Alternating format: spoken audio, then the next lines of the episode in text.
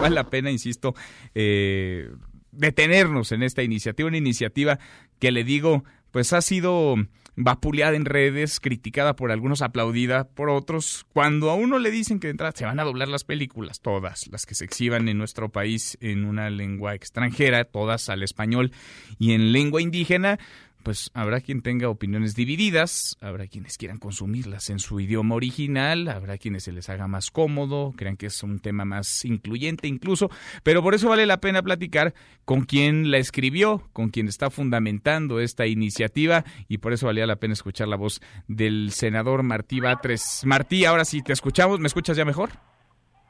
En este momento te escucho. Adelante, Manuel. Buenísimo, gracias, Martí. A ver, ayúdanos a entender el alcance de tu iniciativa, porque yo ayer leí en Twitter mucho ruido. Había quienes decían, ¿cómo se le ocurre a Martí Batres que todas las películas se van a doblar? ¿Es cierto o no es cierto? ¿Todas las películas se van a doblar o no? Ayúdanos a entender las letras grandotas, pero sobre todo las chiquitas, que ni están tan chiquitas, pero algunos no las leyeron.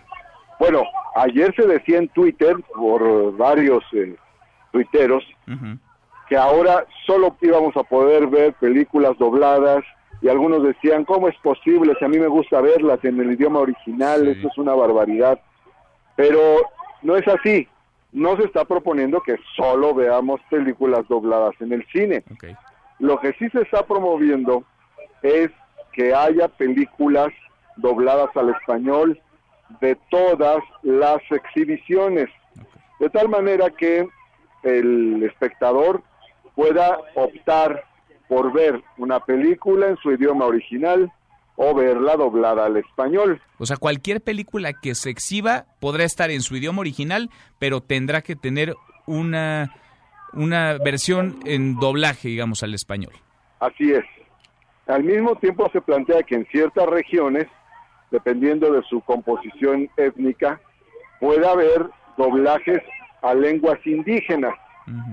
Y una tercera cuestión que se plantea es que se reconozcan los derechos de actores y actrices de doblaje de voz, de tal forma que en la ley de derechos de autor y en la ley federal del trabajo existe ese reconocimiento.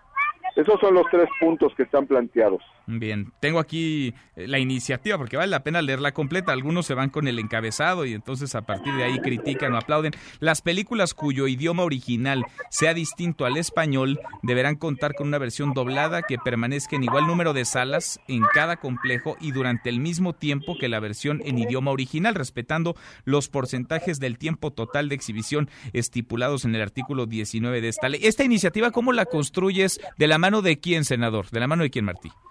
con los compañeros actores de la ANDA. Es un tema que traen desde hace tiempo, no es algo nuevo, es algo que ellos ya han comentado y que incluso lo hemos comentado en el Senado de la República en conferencias de prensa con ellos.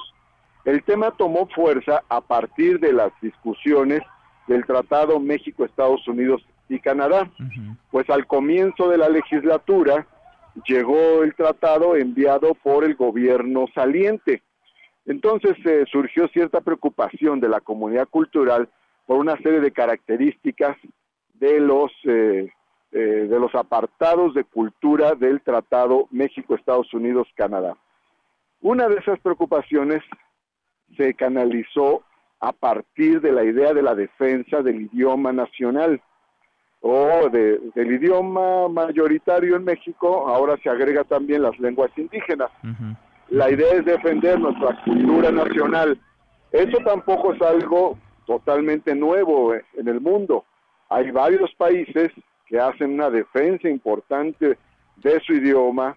Están los ejemplos de Francia y de España, cuando abordan estos temas culturales, especialmente relacionados con la industria cinematográfica y con otras. Sigo, sigo leyendo. Esta es una elaboración de los compañeros en realidad eh, no es de mi autoría, yo ahí tengo que reconocer que es toda una elaboración de ellos y trabajaron con nuestros asesores jurídicos para darle la forma de iniciativa legislativa a las ideas que estaban presentando y finalmente presentamos esta iniciativa. ¿Tocaron base ya, Martí, con los exhibidores, con los dueños de las salas de cine? Porque me imagino que para ellos también pues esto requerirá de un modelo de negocio. No dudo que haya público y mercado para esto, pero ellos tendrán que ver la rentabilidad de su propio negocio. Bueno, eh, vamos a hablar con todos. De hecho, yo ya tengo varias citas para el día martes. Ahora se ha presentado la iniciativa, pero la iniciativa es un punto de partida, no hay iniciativa que se apruebe exactamente como se presenta, siempre sufre una gran cantidad de modificaciones. Y obviamente nosotros estamos abiertos a hacer las modificaciones correspondientes. Ya he escuchado con atención algunas observaciones críticas, por ejemplo, que los pequeños productores independientes tienen dificultades mayores que los grandes productores. Entonces, esto hay que tenerlo en cuenta.